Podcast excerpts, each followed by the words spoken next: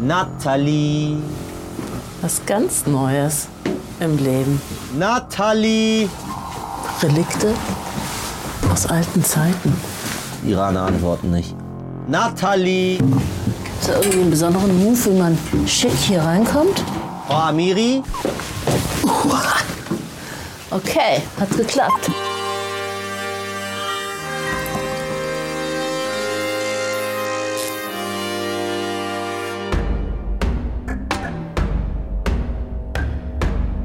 Meine Damen und Herren, herzlich willkommen zu Captain's Dinner.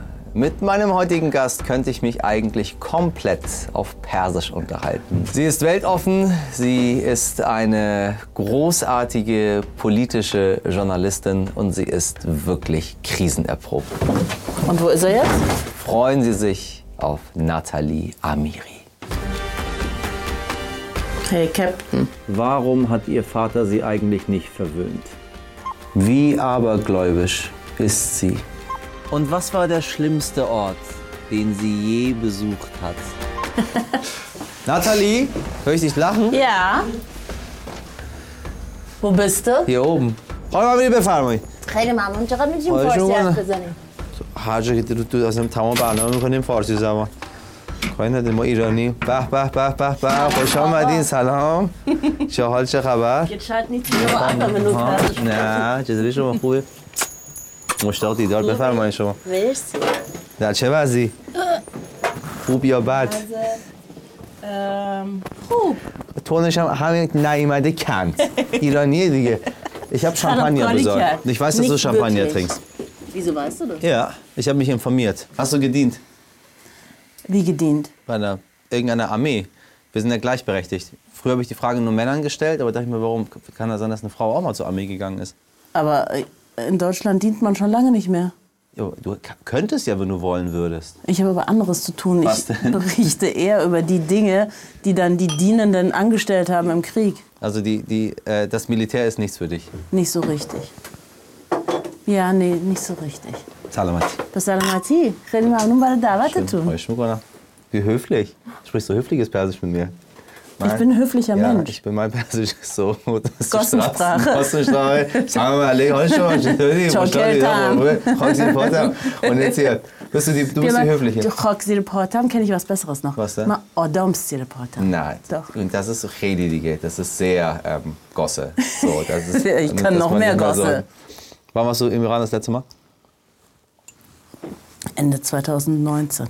Den Iran kenne ich sehr gut. Wie gut? Was mehr als gut. Me- Besser als ich? Ich glaube ja. Dann können wir uns ja heute betteln. Ich war überall und lange. Wie lange? Jedes Jahr.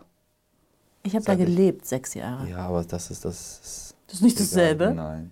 Nee. Du bist Eher halb- deine du Urlaubs. bist halb Iranerin. Nee, nee, nee. Du bist halb. Ja, aber mein Herz ist iranisch. Ist es so? Ja. Das geht, das kannst du. Mein Herz ist deutsch. Ja, ja siehst du, schon mal, schon mal falsch gelaufen. Was sagt deine Mutter dazu? Und meine Mama liebt ihre iranische Familie. Also sie hat mir neulich erzählt, dass sie von der iranischen Familie, als mein Vater in ihr Leben kam, zum ersten Mal das Gefühl hatte, dass sie geliebt wird Oh, wie schön. und dass sie in den Arm genommen wird. Das hatte sie nicht von ihrer eigenen Familie. Und meine iranische Familie, obwohl sie schon geschieden sind, ist immer noch ihre Familie. Tatsächlich. Sie heißt auch noch Amiri. Sie ist, da, sie ist bei der Familie geblieben quasi. Voll. Und es gibt auch immer, bei jedem Besuch, gibt es für meine, für meine Mutter auch noch eine Packung frische Datteln, frische Pistazien und so weiter. Meine Mutter hat nur einen Fehler gemacht. Ähm, wir, waren ja, wir sind ja alle so Basaris, ne? also mein Vater Teppichverkäufer und äh, mein Onkel Teppichverkäufer. Wir haben im Teheran, Ri- im großen Bazar, ja, ich, wir sind so mehr, viel mehr iranisch als du. Du, äh, ist Merkst überhaupt du nicht, gerade schon, es ne? macht überhaupt nichts. Weißt Ja. du was, es ist wirklich überhaupt nicht schlimm. Du Also- kannst eine Million Prozent mehr, Iraner sein als ich. Okay, also ich bin es ja sehr gerne. Ähm, Ich höre das schon raus. Der Iran gehört dir. Ja. Ich nehme Abstand Ja? von meiner Nation. Ja, ist Ja, deins. hast du so die falsche geworden. Uniform an. Britisch. Mit dem Bazar, also wir haben ja ein, ein Geschäft im, im Bazar immer noch und äh, mein Vater hatte jahrelang sein Geschäft in München in der Stadtmitte, so ein Teppichgeschäft und in L.A. und New York und so weiter. Also auf jeden Fall durch und durch Teppichverkäufer. Und meine Mutter, und dann kriegst du natürlich total viel Goldschmuck. Also gerade in den 80er Jahren war ja Gold nichts wert. Ne? Also wir haben permanent Schmuck bekommen. Meine Mutter hat aber immer gesagt, weil die Familie hat immer gesagt, was sollen wir dir mitbringen und welchen Schmuck und was willst du? Die anderen Frauen, alle sehr clever, immer gesagt, ja und das Geschmeide und das und das und so. Meine Mutter immer nur, ach, so eine Packung Rolmes haben sie. ne? Also einfach so eine Packung ge ge ge ähm, geröstete Kräuter für meinen Eintopf ist super. Und nach der Scheidung hat sie gesagt, hätte ich mir mal ein paar Goldstücke mehr zur Seite gelegt. so. Ja, ist, am Ende ist es so. Ja. Vater in L.A., in Teheran auf dem Bazar, in München in bester Lage, Teppichladen. Wie bist du aufgewachsen? So, dass ich immer das Gefühl hatte, dass im nächsten Monat wir unter der Brücke liegen. Wirklich? Ja, weil mein Vater, ich weiß nicht, ob du das kennst, aber diese alte persische Erziehung, doch da Toulouse Nakon, also über, Verwöhnen ist nicht so doll. verwöhn es nicht zu doll. Also ich habe, seit ich zwölf bin, gearbeitet in Nebenjobs. Also immer, ich habe immer gearbeitet und ich habe auch nie jetzt irgendwie, ich habe, ich finde es so schäbig, wenn man über Erbe oder so nachdenkt. Also ich lebe so und ich arbeite so intensiv, dass ich mir was eigenes aufbaue und ich möchte lieber, dass mein Vater sein nie stirbt und ich nie was erbe und ich lieber mir mein eigenes aufgebaut habe. Wann hast du dich entschieden, dass du das machst, was du jetzt machst? Ich floate so mit dem Leben. Es war nie so ein Masterplan. Irgendwann als Kind fand ich Christian Amanpour wahnsinnig toll, die CNN-Reporterin, Reporterin? Chefreporterin.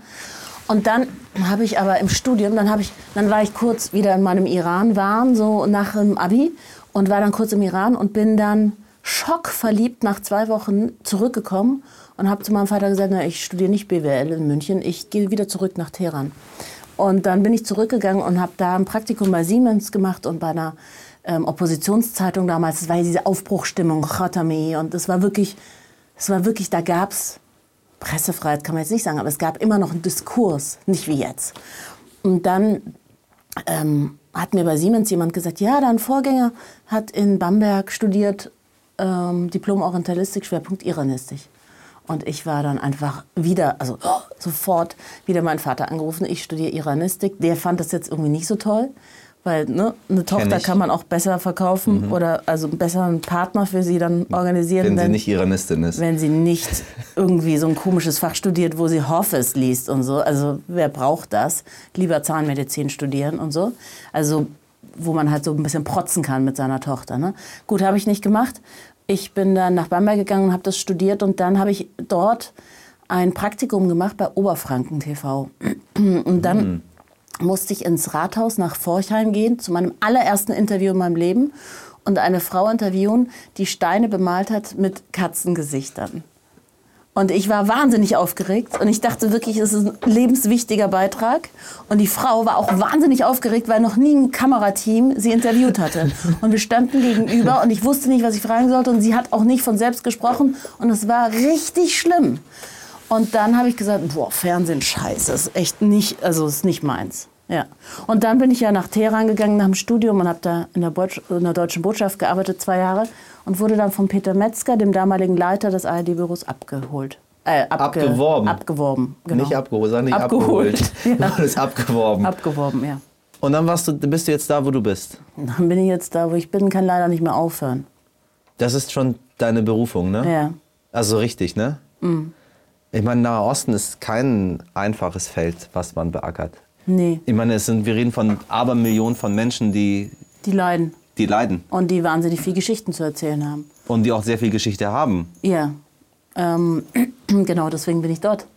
Es gibt nicht so viele, es gibt nicht so viele Menschen, die die Sprache sprechen dort. Es gibt nicht so viele, die sich auch mit der Kultur auskennen. Und deswegen habe ich wirklich auch, das ist auch so ein Ego-Thema, das Gefühl, dass ich dort von Vorteil bin. Also ich habe dort einen Mehrwert. Also ich meine, ich kann mich natürlich in London, in Washington, in Paris einreihen, in hunderte von Journalisten, aber wenn du dann nun mal nach Afghanistan gehst, irgendwie 100 Tage nach Machtübernahme, oder wenn du in ein Land gehst wie Iran und dich da wirklich auch in Gefahr begibst, ne, weil du bist ja Staatsfeind als Journalistin, dann habe ich das Gefühl, ich habe dort was Sinnvolles gemacht, wenn ich über über das Leid und oder über den Freiheitskampf der Menschen wie jetzt im Iran berichten kann. Das ist doch, also dann sehe ich einen Sinn in meinem Job. Hattest du nie Angst? Als ich im Flugzeug nach Afghanistan saß, nach Kabul. Und ich wusste ja nicht, wo ich übernachten werde. Und ich wusste nicht, ob mich der Producer, ne, dieser Fixer, also derjenige, der das alles, die Interviews eintütet und so, ob der mich abholen wird, weil er sagte, er steht auf Evakuierungslisten und wenn er nicht, also wenn er mitkommt, dann ist er weg. Und ich saß halt in diesem Flugzeug und es war wahnsinnig, ich hatte schon wahnsinnig viel Druck und Sorge, weil mir alle gesagt haben, mach das nicht. Mich wollte keine Versicherung versichern und ich habe ähm, meinen Kameramann nicht mitgenommen, weil ich eben diese Verantwortung nicht übernehmen konnte. Ich wusste nicht, was mich erwartet. Und da saß ich schon im Flugzeug und dachte, okay, Nathalie, das ist das letzte Mal, dass du dir das jetzt wieder, diesen Stress dir antust, diese, diese Angst auch zu haben und diese Sorge, dass man nicht mehr zurückkommt oder dass es wirklich in einem Desaster endet, dass du gefangen genommen wirst oder gekidnappt wirst vom iranischen Geheimdienst, der auch in Afghanistan ist. So, und da, aber das ist, weißt du was, ich meine, jetzt bist du ein Mann und weißt nicht, wie das ist, wenn man ein Kind zur Welt bringt, aber es ist wie eine Geburt. In dem Moment, also so in ein paar Tagen nach der Geburt, wenn du keine PDA hast und keine Betäubung und so weiter und eine wirklich natürliche Geburt, was ich hatte mit meinem Sohn, ähm, wenn du das durchlebst und dann fünf Tage später denkst, never ever will ich ein Kind. Aber nach zwei Monaten Willst du wieder eins haben? verblasst diese, dieser, dieser Schmerz. Schöner Vergleich. Und genauso verblasst auch die Angst, die ich in dem Flugzeug empfunden habe. Und ich weiß, dass ich äh, das nächste Mal wieder einsteigen werde und wieder alleine losziehen werde. Weil ich mir meinen Positivismus nicht nehmen lasse. Weil ich wirklich Spaß habe an der Welt und weil die Welt großartig ist. Ich versuche sie halt nur durch die Berichterstattung ein bisschen besser zu machen oder zumindest zu transportieren, selbst wenn ich die Politik nicht verändern kann, dass die Menschen hier ein bisschen dankbarer sind für das, was sie haben. Weil ich habe wirklich manchmal das Gefühl, dass sie das vergessen haben, was wir hier haben. Eine Demokratie und Freiheit und, und das Recht, etwas zu sagen. Weißt du, ich habe ja dann, ich habe das ja gerade erzählt, im Iran quasi als Journalistin angefangen zu arbeiten. Das heißt, 2005 bis 2020 habe ich im Grunde genommen nur in diesen Ländern mich bewegt. Iran, Syrien, Türkei, Libanon, Eritrea, so. Und dann kam ich 2020 zurück, weil ich ja das Büro nicht weiterführen konnte, weil es eine Reisewarnung und eine Sicherheitswarnung gab, dass man mich als politische Geisel nehmen möchte im Iran. Und dann kam ich zurück und dann habe ich plötzlich gemerkt, so, wow, ich habe als Journalistin Rechte.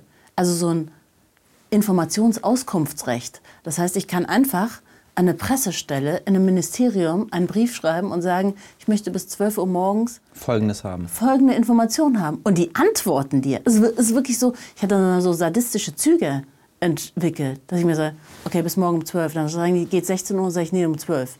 So, möchte ich die Antwort haben. Also weißt du, so plötzlich habe ich, hab ich als Journalistin ähm, ein Recht auf Information gehabt, ein Recht darauf gehabt, ähm, existieren zu dürfen. Das ist, wenn du das nicht anders gelernt hast, obwohl ich in München geboren wurde und aufgewachsen bin, ein krasses Gefühl. Und ich kann nur jedem sagen, ihr schätzt das, was ihr hier habt. Das ist einzigartig und wirklich ein Luxus. Das ist sehr ungünstig, weil ich dann immer trinke, weil immer, egal was du mir einschenkst, ich trinke. Also auch Wasser oder Tee. Das ist gut. Das macht, das macht überhaupt, es gibt schlimmere Dinge. Okay. Du kennst dich mit Angst aus. Du bist Journalistin in gefährlichen Situationen. Du hast allen Drohungen getrotzt und du hast weiter berichtet. Deshalb spielen wir jetzt keine Angst vor. Ich sage dir eine Situation, in der man Angst haben kann und du sagst mir, was man dann am besten macht. Okay. Ich bin Moderator und möchte dich über deine Arbeit interviewen. Aber ich weiß nicht, ob es in den Iran, im Iran oder in Iran heißt. Was mache ich? Floate mit deinem Satz, weil ich habe meine ähm, Professorin an meiner Universität gefragt, sag mal, heißt es dem Iran und den Iran oder ohne Artikel Iran? Und sie sagt, mach was du willst, es geht alles. Dein Sohn ist zum ersten Mal verliebt und traut sich nicht, es dem Mädchen oder Jungen zu sagen. Welchen Tipp gibst du ihm? Hm. Die Situation ist noch nicht passiert, sehe ich hier. Nee, mein Sohn ist einfach so selbstständig, dass der mich gar nicht fragt und das einfach definitiv dem Mädchen sagt. Deswegen habe ich mich gerade versucht, in die Situation Dann zu begeben. versuch dich mal reinzubegeben. Ähm, dann soll er einen Picknickkorb packen mit wahnsinnig, wirklich, wirklich leckeren Sachen und vorher auch erkundet haben, was sie gerne mag und dann an einen unglaublich schönen, verzauberten Ort sie bringen und dann sagen, ich finde dich einfach wahnsinnig toll und ich bin in dich verliebt. Dein Kind kommt nach dir, ne? Habe ich das Gefühl. Wie meinst du? Das- so Einfach, wie du. Selbst ist die Frau, selbst ist ja, der Mann. Ja, finde ich gut, ist in Ja. Ordnung. Ich steige in ein Flugzeug und habe wahnsinnige Flugangst. Oh, ganz tief atmen, richtig lang. Und zwar, weil ich habe Flugangst. Hast du? Ja. Und ich habe ähm, in der Zeit, in der ich fast jeden Monat in Iran geflogen bin, also mich hat das richtig gestresst. Ich musste so viel fliegen und ich habe Flugangst. Und ich habe also einmal habe ich so laut Musik gehört, dass ich das Motorengeräusch nicht höre.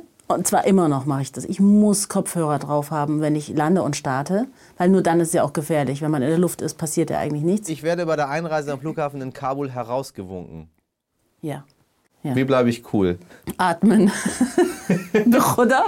Ich, auch die Geburt. Atmen. Atmen. Das ist einfach Wahnsinn. Atmen, nee, du unterschätzt es. Ich glaube, du hast dich Atmen. noch nicht mit Atmung beschäftigt. Nee, überhaupt nicht. Weil Ernsthaft? Atmen etwas ganz Normales Ja, ist. aber das solltest du nicht als normal, das ist eine Waffe. Du kannst dich wirklich damit bewaffnen. Atmen hilft so viel. Du kannst komplett dich steuern mit Atmung. Ich habe Angst zuzunehmen. Mhm. Was soll ich machen? Atmen. Also was ich immer mache vor irgendwelchen Veranstaltungen, wenn ich das Gefühl habe, ich habe drei Abendessen hinter mir und ich sollte, also ich, also ich lasse das Abendessen eigentlich generell weg und ich esse eigentlich nur zweimal am Tag und wenn es geht einmal am Tag und dann verzichte ich auch auf Kohlehydrate. Was bist du denn für eine Iranerin? Boah, ich nehme einfach schon beim, beim, beim Zusehen ich zu. Doch, nicht. doch, oder? Glaub doch, ich, es ist leider ich so. dir ja. nicht. Keine. Willst du irgendwas essen übrigens hier? ich Nee, habe extra ist ganz. ja Schwein. So, isst du kein Schwein? Doch. Wie ist es zwischen diesen beiden Welten, zwischen denen du groß geworden bist? Die deutsche und die iranische Nathalie? Es gibt ja ganz viele Menschen, die Migrationshintergrund haben und die das als auch eine Last empfinden. Ich empfinde es ähm, als ein unglaubliches Geschenk, zwei Kulturen durch meine Eltern geschenkt zu bekommen, äh, geschenkt bekommen zu haben und dass ich diese beiden Kulturen von Kind auf auch immer leben konnte und dass ich ähm, mein größtes Harmoniegefühl entsteht, wenn mein persischer Papa staubsaugt und meine deutsche Mutter persisches Rol Masabzi oder Serge Polo kocht. So, das ist für mich einfach meine Welt. Was ist mit Rassismus? Was ist mit Fremdenfeindlichkeit? Was ist mit Identitätssuche in der Jugend? Was ist mit, ähm, du gehörst nicht hierhin? Das ist, ich ich kann es ja nicht sagen, weil bei mir sind alle meine Eltern, Vorfahren, egal wer, kommt, aus- kommt sind aus dem Iran gekommen. So. Ich Du bist nicht Gentest. halber, ne? Ich bin kein halber, voll. Wie, wie erging es dir als Kind, als Jugendliche? Ich habe das nicht gemerkt. Tatsächlich? Ich habe es wirklich nicht gemerkt. Also, es, also meinte ich ja vor mit Migrationshintergrund. Ich fand es immer toll, dass ich einen persischen Vater habe. Und ich habe das auch wirklich zelebriert. Also in der Schule haben wir zum Beispiel äh, beim, bei so verschiedenen Festen immer so ein orientalisches Café eingerichtet und haben dann Datteln verkauft und Schwarztee verkauft und alle, dieses gesamte Café mit Teppichen von meinem Vater ausgelegt. Ich habe das wirklich zelebriert. Ich empfand es als Mehrwert. Ich Wow. äh, empfand es wirklich immer als Geschenk. Und ich habe meinen Vater gefragt, sag mal, Papa, wurdest du irgendwann mal rassistisch irgendwie so angegangen? Und so. Dann sagt er, nee. Also er hat es nie so auch empfunden und vielleicht hat er auch nie, nie so eine Opferrolle empfunden. So, ich bin jetzt hier aus dem Iran, ist nicht meine Heimat, ich muss mich integrieren. Er hat Deutschland von Anfang an wahnsinnig geschätzt und er wurde auch von der Gesellschaft so aufgenommen. Und, und, und das hat er transportiert. Was denkst du, warum es aber genügend Beispiele gibt, wo es Menschen andersrum komplett anders geht? weil sie in Gegenden aufgewachsen sind und von Rassisten unglaublich, also ne, rassistischen Lehrern, die von Anfang an ähm, vielen Freundinnen von mir, die türkischen Migrationshintergrund haben, gesagt haben, du schaffst so so kein Abi, so von vornherein abgestempelt wurden. Ich muss aber auch sagen, dass je älter ich werde, so ein subtiler Rassismus ich immer mehr spüre. So, naja, du, du mit dem Nachnamen, du, du verstehst es doch alles da viel besser. So. Oder sei doch froh, wenn du ein Interview geben kannst. Wir müssen dich dafür nicht zahlen, weil das geht doch um dein Land. Das ist Rassismus. Ja? Oder deine Pluder, äh, hast du wieder die Pluderhose? Also wenn ich irgendwie eine, eine Hose, die hat nicht 0815 ausschaut, äh, hast du die Pluderhose von deinem Papa an? solche Sachen. Die, da bin ich jetzt ein bisschen sensibler. Ich, mir, pf, ich lache darüber, so, es, zer, es versaut mir jetzt nicht meinen Tag, aber diesen subtilen Rassismus bekomme ich schon mit. Und also, jetzt brauchen wir noch jemand auf der Bühne mit Ra- Migrationshintergrund. So, trotz Migrationshintergrund geschafft. Trotz Hin Migrationshintergrund Karriere. So, what the fuck? So vielleicht weil Migrationshintergrund, bisschen offener für die Welt, bisschen empathischer anderen Kulturen gegenüber. So. Auf was guckst du, wenn du auf die, auf, die nächsten, auf die nächsten Jahre guckst? Auch wenn wir über die Berichterstattung sprechen. Ja, wir sind, also ganz ehrlich, unser, unser Blick nach außen ähm, beängstigt mich ein bisschen. Also es, wir, werden, wir nähern uns immer mehr den Amerikanern, die einfach keine Ahnung haben, was außerhalb ihrer Grenzen stattfindet. Was ich beängstigend finde, weil so waren wir nicht. Und ich rede am liebsten mit über 75-Jährigen, weil die die globalen Zusammenhänge viel besser verstehen und wirklich Ahnung haben. Und wenn wir so unsere Generation befragen, die kümmern sich halt eher um die letzte Handyrechnung und wann der Marmortisch aus Italien geliefert wird. Das ist sehr München. Ja, gut. Tatsächlich ist in Hamburg kenne ich ganz wenige Leute, die sich Marmortische Ja, aus gut, Italien dann halt aus liefern lassen. Dänemark Da gibt es keinen Marmor. Ja, dann halt na, nicht der Holz. Marmor. Ja, so, ne? Puristische Holzeinrichtung aus Dänemark noch nicht angekommen. Magst du Hamburg? Ja, sehr. Ja, meine Schwester lebt hier seit 20 Jahren. Kurze Fragen, kurze Antworten. Ja. Es wird schwer. Das ist jetzt so ein bisschen wie in so einer ja, ja, ja, Medizin. Ich wollte ein bisschen, das ist Medizin. Nee, ich empfinde das eher so wie beim Mossad. Kaffee Oder- oder, Tee? Tee, Safran oder Curry? Safran, Leberkässemmel oder Kebab? Kebab. Du bist ein absolutes Klischee. Absolutes Klischee. Auch scheiße, oder? Tel Aviv oder Teheran? Teheran, aber sofort, also Teheran und Tel Aviv, ich würde es gern zusammenpacken in ein Wort. Peter Scholl-Latour oder Antonia Rados? Bitte Scholler-Tour. Robert Habeck oder Annalena Baerbock? Oh, das hättest du mich mal vor einem Dreivierteljahr fragen sollen. Da hättest du Habeck gesagt. Und heute Hätte ich Habeck gesagt, bin im Moment nicht so begeistert von beiden. Was ist an dir deutsch? Mein Kopf, meine Pünktlichkeit, Was ist persisch? der Rest. Es stimmt nicht, dass Iraner unpünktlich sind. Nicht alle. Boah, krass unpünktlich. Nee, Nicht sie, haben einfach, alle. sie geben einfach Zeit, überhaupt keine Aufmerksamkeit. Ich meine, meine Was ganzen, meine ganzen deutschen Freunde, jedes Mal, wenn die dabei waren, haben wir gesagt, okay, 7 Uhr ist Abfahrt. Die standen um 7 Uhr pünktlich, geduscht und fertig angezogen mit Kopftuch und Mantel an der Tür. Da ist meine erste Cousine von sieben Cousinen erst duschen gegangen. So. Was ist der schönste Ort, den du je besucht hast? Oh, in, im Oman, ähm, in Jebel Ali, dem Berg ganz oben. Da denkst du, du bist im Paradies gelandet. Was ist der schrecklichste Ort, den du je besucht hast? Turkmenistan, schrecklich. Weil? Weil Alles. es eine Kombination aus ähm, post-sowjetischer Depression und Islam ist. Oh, schrecklich. So ein deprimierendes Land. Wie viel Geld hast du auf dem Konto? Ohne den 10.000, die ich rüberschieben wollte auf mein Sparkonto, Ja. dann zwei. Sagt man, redet man darüber? Ich, dachte, in Deutschland spricht. Geld. Natürlich, wir sind doch Iraner. Iraner Und wie oft immer- antworten die darauf Immer. Leute? Okay. Es sind auch immer andere Fragen, by the way. Die Frage ist auch manchmal, die habe ich jetzt dir erspart, bist du Millionär? Weil ich wusste, du arbeitest für den öffentlich-rechtlichen Rundfunk. Vielleicht hast du gute Und dann haben wir das Aktiengeschäfte mit und dem. so. Ja, ich bin freier Journalist. Ich weiß, deswegen habe ich die Frage nicht gestellt. anderen Leute antworten immer sehr, ja. Ja? Ja, natürlich. Hast ja, du hier ja. nur Millionäre sitzen? Nein, aber ich stelle die Frage manchmal und dann frage ich, sondern man ist überrascht, wer Millionär ist. Und man ist überrascht, wenn man Millionär war. Und wie offen die Leute damit umgehen. Man sagt, man redet in Deutschland nicht über Geld, Ja. aber die Leute reden doch sehr gerne über Geld. Am Ende des Und dann auch so vor laufenden Kameras? Ja, ja, klar. Immer. Ich sollte mir mal die ganzen Du Sendungen solltest immer, anschauen. ja, die siehst du, was für ein unvorbereiteter Gast. Hast du dir je eine angeschaut? Ja, die letzte. Was war die letzte? Ja, wo die Frau saß mit dem, mit dem Trägertop und da habe ich Laura gesagt, heiß, Karasek. ja, Laura. Und dann sagtest du zu mir noch, ich soll mich bitte sehr warm anziehen, weil es wird kalt. Ja. Und dann empfand ich sofort wirklich Diskriminierung, weil ich dachte, für sie habt ihr geheizt und ich muss jetzt warm mich anziehen. Für sie hat Gott geheizt, es war Sommer. Ja. Gott sei Dank hattest du diese Ausrede. Wann ist ein Kopftuch hilfreich? Bei Wind im Cabrio. Hast du dein Testament gemacht? Klar. Hallo? Ich weiß nie, wenn ich, ob ich wieder zurückkomme und ich habe ein Kind. Mit welcher Person würdest du gern einen Tag tauschen? Oh, das ist so eine Frage. Da würde ich echt einfach mir ein bisschen mehr Zeit gerne nehmen. Das, ist so eine, das, das sind psychologische Tiefenfragen, die man intuitiv Ja, ich beantwortet. dachte gerade an beiden. an beiden? Ich dachte an Justin Bieber. Krass, wie unterschiedlich wir sind. Wen würdest du gern interviewen? Obama. Oh Gott. Ja, wen denn du? Justin Bieber. Das ist ja auch so Ich liebe Justin kleines Bieber. Kästchen, oder? Ich bin Justin Bieber-Fan. Wirklich? Ja, ja, wirklich. Ich weiß nicht warum. Ich, ich fand immer, mag, mag, komischerweise mag ich seine Musik, die berührt mich.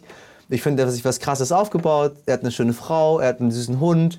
Ähm, Also du wärst nicht. gern nicht nur einen Tag Justin Bieber, sondern eigentlich dein Leben lang. nein, nein, ich bin schon sehr zufrieden mit mir. Ich bin ja Iraner. Iraner finden sich, sich selbst ja immer am tollsten. Weißt du ja. Am Ende sind Am sie Ende die des Tollsten. Tages Ja, sind auf sie die. Tollsten. Auf welches deiner Talente bist du stolz? Äh, da, äh, ähm, Gastfreundschaft und Kochen. Also ich koche wahnsinnig gerne für Menschen. Gut? Nee, richtig gut. Also richtig gut. Ja. Richtig, richtig gut. Alles, was du Signature willst. Dish? All- Alles, was du willst auf Persisch. Signature Dish. Das einfachste von allen. Shirin Woran liegt's? Schön polo. Polo ist kompliziert. Woran denkst du, wenn du etwas Schönes denken möchtest? An meine Familie und an meinen Hund. Hast du einen Hund? Ja. Was für einen? Oh, der ist so toll. Also ich hatte noch nie einen Hund und mein Sohn hat mich jetzt 19 Jahre lang genervt, dass wir einen Hund haben sollen.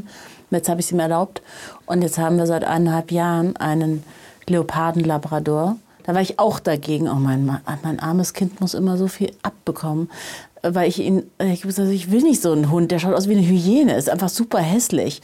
Und dann kam der und dann seitdem ist einfach wirklich Hunde sind einfach, ähm, die haben therapeutische Wirkung. Ich hörte davon. Du brauchst dich einfach nur auf diesen Bauch zu legen und mit diesem Atmen einfach kommst du runter. Und das ist, also das ist so ein Wahnsinnshund. Bist du abergläubisch? Ja. Wobei? Äh, Also, wenn es ein, es gibt ja diesen bösen Blick, ne? also einen neidischen Blick und so, dann mache ich es fand, tut mir Konam. Also Weihrauch anzünden, damit der wollte ich Böse. heute auch. Gut, dass du das sagst. Das wollte ich gestern Abend machen.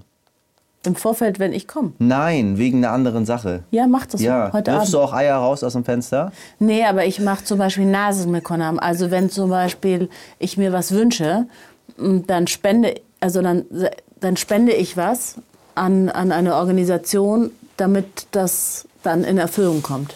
Du weißt, dass das nur funktioniert, wenn du das an eine Organisation spendest, die mit deinem Glauben zu tun hat. Quatsch. Natürlich. Was steht denn an? Aberglaube ist doch einfach was über. Nase funktioniert nicht so. Doch. Ist schon mal was in Erfüllung gegangen? Ja, ständig. Alles. Dann schick mir die Nummer bitte von der Organisation, die du spendest. Ei, ich sag dir Ei aus dem Fenster. Und Wirklich. dann? Ei ist. Machst du kein Eiwurf? Ist es jetzt Persisch oder Deutsch? Du rufst die Namen der Leute, machst Striche auf das Ei und dann wirfst du es aus dem Fenster raus. Komm, das haben die deine Wirklich? Eltern das Nein. nie. Ich kenne alles aus dem Iran und du. Das Anscheinend ist einfach, nicht. Nee, das Es ist einfach viele. irgendwas innerabdullahianisches. Wirklich. In welcher Situation bist du schon mal so richtig ins Fettnäpfchen getreten? Ich war im Iran auf einer Ölbohrinsel als ARD-Korrespondentin Im Persischen Golf. im Persischen Golf. Und da mussten wir mit dem Helikopter wieder natürlich zurück aufs Festland fliegen. Und Khark, Jazir Khark. Und ich war damals gerade geschieden und war in so einer Partyphase. Und ich, mir war es wirklich sehr wichtig, dass ich, Donnerstag ist ja Wochenende in Teheran, ähm, auf meine Partys komme. Und ich saß ähm, an diesem Tisch mit diesen ganzen Tausenden von Männern auf einer Ölbohrinsel ist natürlich keine Frau. Und dann saß ich da und ähm, dann sagten die, ja, das Wetter ist schlecht und wir kommen da heute nicht mehr rüber aufs Festland. Und dann sage ich so, nein, Shabe Jume hast man boy, hat Peram Cordora. Das Es ist, heißt, es ist Freitagabend. es ist und ich Freitagabend und ich habe was zu tun. gehen. Und das ist so ein. Oh, es was ist, Schönes zu tun, Das ne? ist einfach ein Ausdruck, was ich nicht wusste, für Prostituierte. Und ähm, ich habe eben gesagt, ich habe was wahnsinnig Wichtiges zu tun und hätte Arbeit. Also, ja, das war schon ein Fettnäpfchen. Also, meine, mein Team war knallrot. Nur ich habe es halt nicht gecheckt, was ich gerade gesagt habe. In welchem früheren Jahrhundert hättest du gern gelebt? In den 20er Jahren. Wo? Also vor 100 Jahren. Wo? Irgendwo, wo man Swing getanzt hat. Wusste ich. Ich wusste es. Wieso? Weißt du, ich habe nur an Swing, ich dachte, sie würde, hätte gerne Swing getanzt. Ja, Ja. Die hätte gerne Swing getanzt, die hätte gerne weite Sachen angehabt und dann wäre Swing gewesen. ja. Schön, dass du da warst. Danke für die Einladung. Kein Geschenk mitgebracht, ne? Ich? Kriegen persische Frauen Geschenke oder machen persische Frauen dir ein- Iraner Geschenke? ich hab dir ein Buffet. Nee, das ist Standardbuffet. Das ist so, so, das muss da stehen. Wo ist das Geschenk?